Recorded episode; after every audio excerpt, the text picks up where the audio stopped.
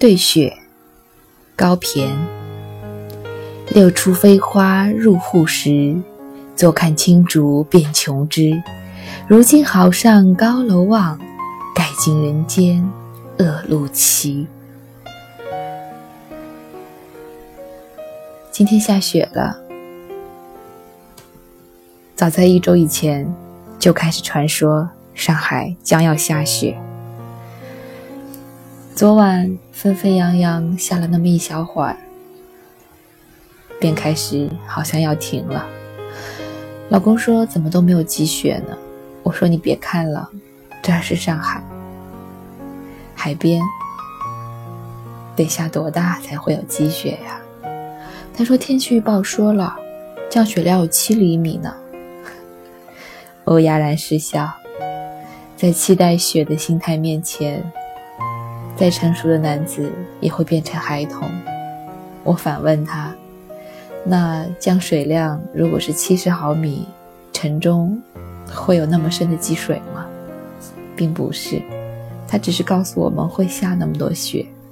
但是，空气湿度如此之大的上海，是很难将雪堆积起来的，多半是落地便化了。谁让我们？在海边呢，朋友圈总是被周边一些省份的大雪刷了屏，就连我的老家，距离上海不过是四五个小时的高速路程，若是坐高铁，两个小时就到了。可是那儿早已积雪深深，老家的孩子们一个一个堆起了雪人。打起了雪仗，我给多宝看一看老家的孩子们打雪仗的视频，他不明白。两岁多的他还没有见过真正的漫天大雪，更不知道积雪是什么意思。我于是承诺他说：“过两年等你大一点，妈妈带你去长白山滑雪。”他仰着脸看我。并不知道这个承诺意味着什么，因为他不知道那是多么有趣的一件事情。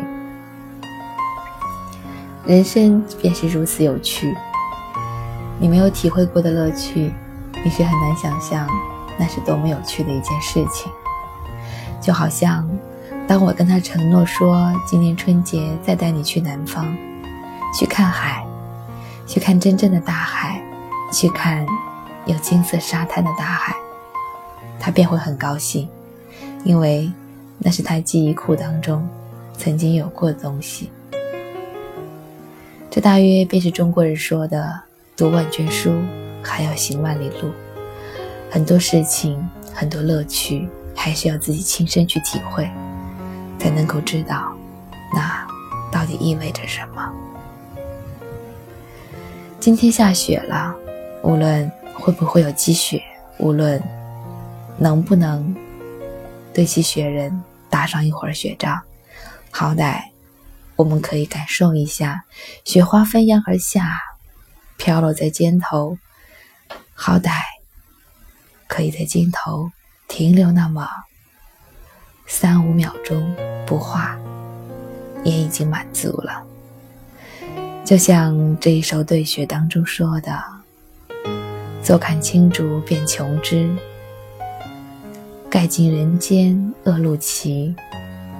也许在这里，我们并不能真的看到青竹变琼枝，那恶路奇路也并不真的能被大雪盖住。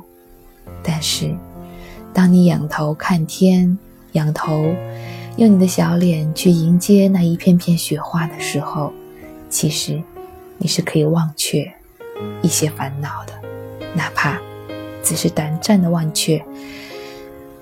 那短暂的时光，也值得我们留念，值得我们珍惜。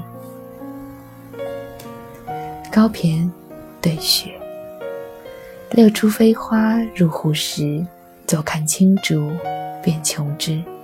如今好上高楼望，盖尽人间恶路奇。